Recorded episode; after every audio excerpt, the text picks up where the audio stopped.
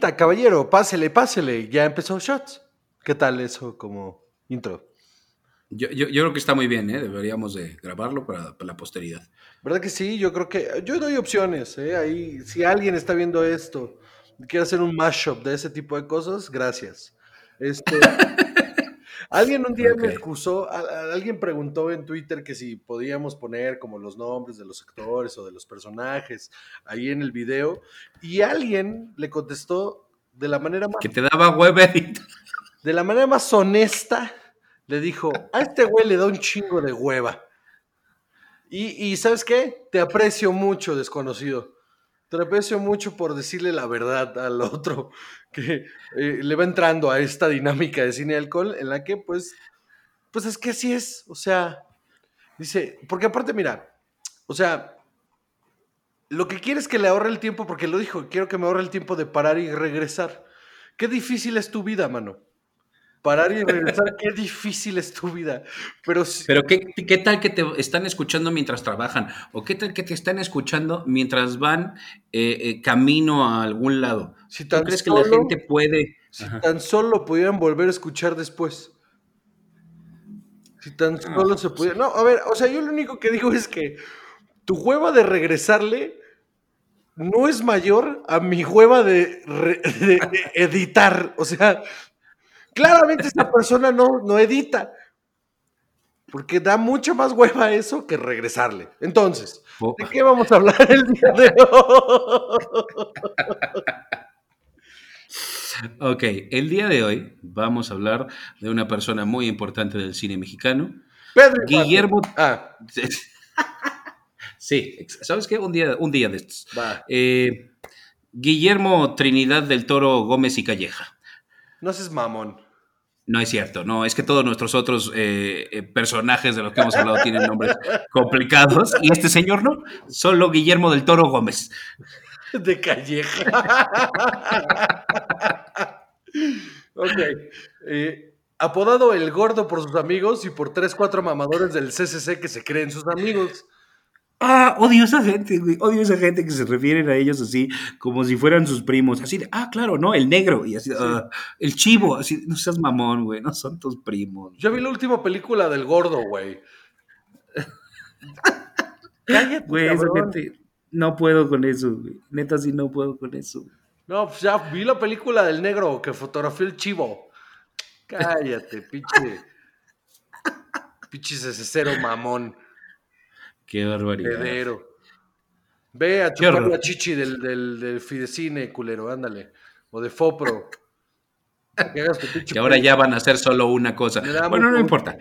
Veías tu película ahí de, con dinero del herado de, de- de mis impuestos, tu película sobre hormigas y cómo te picaron cuando eras niño. Muy bien. Qué horror. Muy bien, Bueno, entonces, pues nacido el 9 de octubre de 1964 en Guadalajara, Jalisco. es tapatío, Así es, porque no se les es. dice jalisquillos. ¿no? A él no, no, les- no les gusta. Ok. No, pues está bien. Tapatío. Ajá. Así es. Pues este señor también, eh, como, como dijimos al principio, sí es un personaje muy importante en la historia del cine mexicano. ¿no? Sumamente importante. Es uno de los tres de la Trinidad del cine mexicano actual.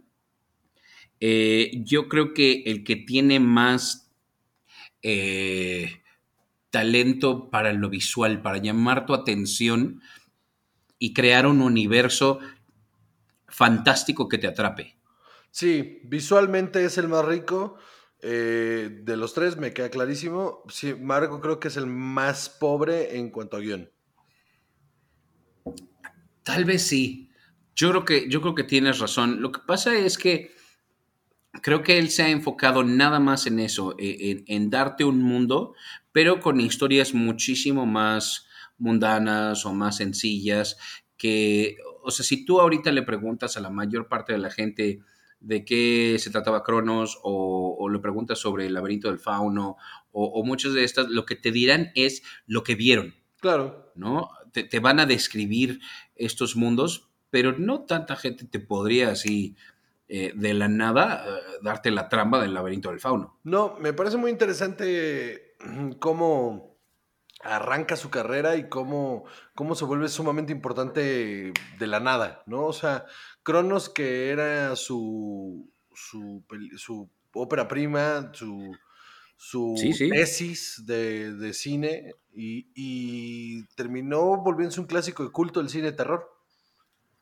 Sí, sí, sí, en general, no solo en México. No, no, no, no, no, en el mundo. O sea, es un clásico, es un, es un clásico de culto del cine de terror en el mundo. Y está bien cabrón, porque es una tesis de, de carrera de cine. No cualquiera consigue eh, eso. Punto. No, ese nivel de maestría tan pronto. Sí, sí. La película tiene sus defectos. Sin embargo, es para hacer una película con dinero de tesis de cine, me parece un logro importantísimo. Y de ahí en adelante se consolida como uno de los, eh, mm, eh, no directores, más bien cineastas, más mm, con, la, con una de las visiones más cabronas en cuanto a la construcción de monstruos. Sí, sí, sí, sí, desde ahí. Desde ahí. Lo que pasa es que Guillermo del Toro siempre ha tenido una un interés muy grande por el cine de terror, por el cine de fantasía y por los efectos especiales y los efectos visuales. Qué, bueno que se fue de aquí. Eh, sí, la verdad es que sí. Yo creo que eso no tenía mucho para dónde crecer aquí, pero idealmente eh, lo que esto provoca es que haya nuevos cineastas que digan, mira, si Guillermo del Toro pudo hacer esto en 1993, ¿por qué yo no podría hacer esto en el 2020? Con los recursos que hay ahorita, ¿no? Sí, claro. Ajá, exacto. O sea, mira, nada más con los tutoriales que hay en YouTube para hacer máscaras y prótesis y maquillaje, eh, con, la posibilidad de hacer, sí, claro, claro, todas esas cosas. Eh, están muy al alcance de cualquier cineasta ahorita. Sí, sí, sí, con, con herramientas muy básicas. Sí, claro, claro. Eh, después de, de, Cronos, hace Mimic con Mira Sorbino, que, híjole, a mí no me encanta, pero fíjate, creo que es un género en, que a mí no me hace feliz, entonces no me considero el indicado para opinar. A mí Mimic me parece que es una película regular. O sea, no me parece extraordinaria, no me parece mala, me parece regular. Eh, y sobre todo porque mm, daba para más. O sea, lo del monstruo escondido daba para más. Sí, sí, sí, sí, sí. Estoy de acuerdo. Y después, más o menos igual con esto del monstruo escondido, tenemos El Espinazo del Diablo, del 2001. Que a mí me voló la cabeza. Cuando tenía 16 años, 16 años sí, cuando salió esta película, y me acuerdo haberla visto en el cine y me voló la maldita cabeza haber visto una película hablada en español, que fuera eh, producida en España, que me tuviera el filo del asiento completamente toda la maldita película. Esa es otra cosa que tiene Guillermo del Toro, que ha viajado mucho en su, e, e, en su carrera, haciendo cine en Estados Unidos, haciendo cine en México, haciendo cine en España, cada uno con su sello, pero manteniendo el espíritu de el tipo de cine que está creando en ese momento. Sí, sí, porque después de esa produce eh, la de eh, la de Toc Toc Toca la Pared o Un 2 3 Toca la Pared. Ah, Un 2 3 Toca la Pared. El orfanato, ¿no? Sí, la produce. Ay, sí. La dirige. Ay, qué horror. Yo todavía tengo pesadillas. Un director de origen eh, chileno si no me equivoco, no me acuerdo del nombre, que después ya ha trabajado varias veces en Hollywood, pero su ópera prima fue producida por Guillermo del Toro, que sale Edgar Vivar, sale Edgar Vivar en esa película. ¿Ah, sí? Sí, sí, él es el científico o el, o el, analista o el psicólogo, no me acuerdo, eh, sale en esa película Edgar Vivar, este, y, y me, me, me mamó, me mamó muchísimo. Y creo que ahí fue cuando le, le agarré el pedo de qué era lo que estaba buscando Guillermo el Toro en el cine.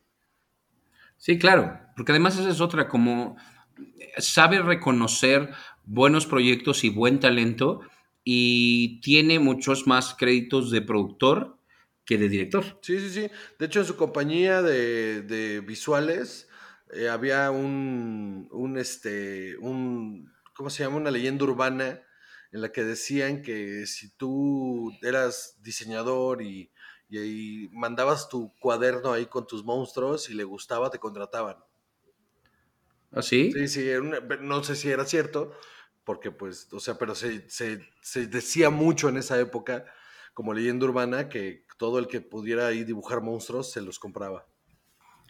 Ahora, después de. Pues mira, vamos a intentarlo, Juan José. Ponte a diseñar monstruos. Yo no sé dibujar ni para salvarme la vida, mano. No, ni yo. Ni yo. ¿Para qué? Este, después de El Espirazo del Diablo, dirigió Blade 2. Ajá. ¿Qué te pareció Blade 2? A mí me parece que es la mejor de las tres. O la única buena, más bien. Ajá, por eso.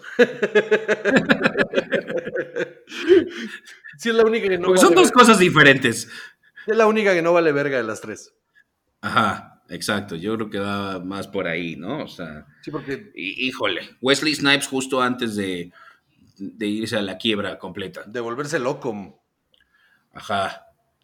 Sí, no, no, no, no. Y, Antes de que se le terminara de patinar el disco. fue ahí su introducción como, como serie a Hollywood, ¿no? Blade 2.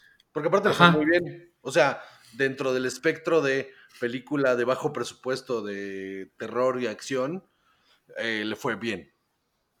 Y de ahí, dos años después, hace Hellboy. Que yo creo que esa es la que lo termina de eh, afianzar en Hollywood. Sí, sí, sí. La primera de Hell- Hellboy es es súper divertida. Es, tiene comedia, tiene acción, tiene terror, tiene grandes actuaciones. eh, Ron Perlman es un excelente es su musa, es su musa. ¿Sabías eso? ¿Ah, sí? Ron Perlman es la musa de Guillermo del Toro. Porque Guillermo del Toro dice que parece monstruo. Y sí, y la verdad es que sí. Es su musa. Fíjate la filmografía de Ron Perlman, desde que lo agarra Guillermo del Toro, de Mimic, creo que es la primera vez que trabaja con él. Ajá. De ahí en adelante. No, no, no, en Cronos. Ah, mira, desde Cronos, de ahí en adelante, siempre que trabaja en Hollywood, trabaja con él.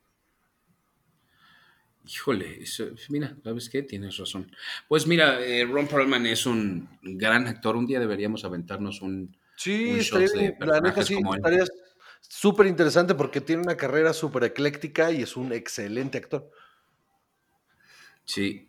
Después viene El laberinto del fauno. Que esa, es Esa, la que lo esa vuelve. una... Dime, sí. No, no, esa es la película que lo consolida como uno de los más grandes directores de su época. Sí, sí, sí, sí. Eh, A nivel como- crítica, a nivel público también, ¿eh? ¿Dirás que de los directores mexicanos que es el segundo? Eh, en cuanto a calidad, sí. En cuanto a popularidad, ¿Sí? no.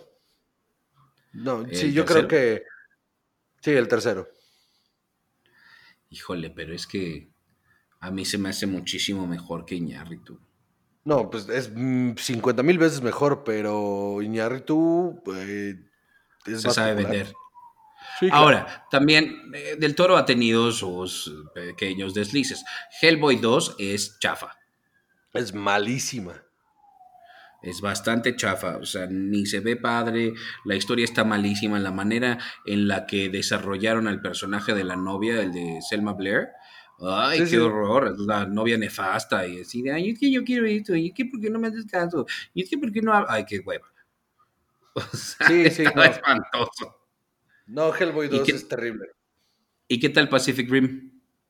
Híjole, ahí tengo sentimientos encontrados, mano, porque no fui fan, pero no me pareció un desperdicio. O sea, en esta onda de, de, de- de como película de acción, onda manga, este, tributo a, a- a los grandes, eh, eh, a las grandes este, series ochenteras japonesas, estas donde siempre había un robot que se armaba.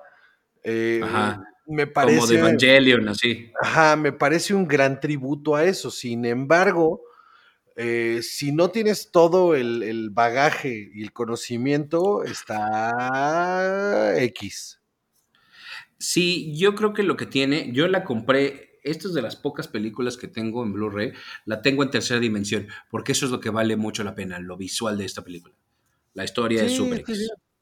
Sí, la historia es de Super X, pero ya lo habíamos dicho antes, este güey se enfoca mucho más en lo visual. Em, y, y- y es una película que dividió muchísimo, dividió muchísimo a, la, a- la gente que ve cine. Pues sí, pero ya vimos por qué. Luego Crimson Peak, ¿qué te pareció? A mí no me, no me terminó de gustar, Me, pero insisto, no es mi estilo. me, me pareció una película más. Sí, sí, yo creo que le falta magia, las actuaciones no se me hacen terriblemente buenas. Creo que a mí, a mí, a mí Mia Wasikowska no me fascina y Jessica Chastain tampoco. Eh, mm, sí, no, las dos son como medio cronas, pero sí, o sea, pasó desapercibida. Bastante, bastante, bastante. Y luego, ay, espérame, ya la cagué aquí. Eh, llegamos a un, su más grande éxito comercial, que es The Shape of Water. No solo comercial, sino de crítica también en los Oscars barrió durísimo. Sí, sí. Eh, ¿Tú crees que esta película es todo eso que la crítica dijo? No, yo creo que el laberinto del fauno es todo eso. Ok. Porque esta tiene 7.3 estrellas en, en IMDb. No es tan alto en realidad. No, no, no. Y la verdad, a mí no me parece que sea su mejor trabajo. Me parece que su mejor trabajo es el laberinto del fauno, sin duda. O sea, el hecho, solo creo que en, en ese aspecto, en la época en la que salió el laberinto del fauno, mm, jamás pensarías que una película en español, producida en España, iba a tener el- las consecuencias que tuvo Shape of Water cuando, cuando salió. O sea, si el laberinto del fauno sal- saliera ahorita, arrasaría. Posiblemente sí. Sí, sí, yo creo que tienes razón. Porque ahorita sí perdonan que la película no sea en inglés. Claro, ya se, está, ya se están empezando a acostumbrar. No les va a quedar de otra en Estados Unidos. No, no, no. Eh, no, no. ahora- ahorita Del Toro está produciendo, escribió una versión de Pinocho, Sí, ¿cómo sí, había ves? leído eso. Sí, sí. que se supone que es una versión más oscura de Pinocho. No sé si necesitábamos una versión más oscura de Pinocho. Mira, no sé, Del Toro ha pasado por muchos proyectos y, y nomás no suceden. O sea, el hombre estuvo involucrado en el, no sé si te acuerdas, en el Hobbit. Sí, claro. Ay, ay, sí, pero el Hobbit. Iba a haber una versión de Del Toro del Hobbit que terminó haciendo Peter Jackson y no la quería hacer y se nota que no la quería hacer. Yo creo que la versión del Toro hubiera estado mucho más interesante. Sí, porque no, ay, no es buena. No, no, no, y larga. Es más, como lo hablamos el otro día, es mucho más largo ver las tres películas que leer el libro. Sí, sí, sí, se, se hace larga, se pesada. Ay, no. La verdad es que ahí yo siento que todos los involucrados la cagaron, todos. Pues sí, pero empujaron el proyecto justo cuando el toro se sale, dicen, no, pues ya está el varo y hay que hacerla. Y Pero pues- el guion sigue siendo de él. Sí, Yo creo que como guionista, como es su área más débil, le falta. sí, pero aparte creo que le metió mucho tasajo. O sea, eh, eh, no lo culparía del todo. No, no, no, no. Ahí finalmente la dirección es quien tiene la última palabra. Sí. Pues yo es todo lo que tengo que decir de Guillermo del Toro. Eh. Tiene, tiene una productora aquí en México, ¿no? Con este que inició en Guadalajara justamente con, con la idea de abrir unos estudios en Guadalajara y crear como que toda la industria se fuera a Guadalajara y que, que floreciera ahí. Era un proyecto que tenía junto con Diego Luna. Pues es que yo creo que esa es la idea. Yo creo que eso absolutamente debería de suceder. Alguna ciudad de este país, tipo Guadalajara o Querétaro, deberían de meterle a que la industria cinematográfica se fuera para allá. Canaka. Absolutamente. Canaka es la productora. Sí. Canana, ¿no? Canana, esa. Sí, Canana, ese es el nombre. Sí, el Canaka es el. eh, mis 50 mil pesos, ¿qué? Mire, mire, me amarraron como puerco. Entonces, este.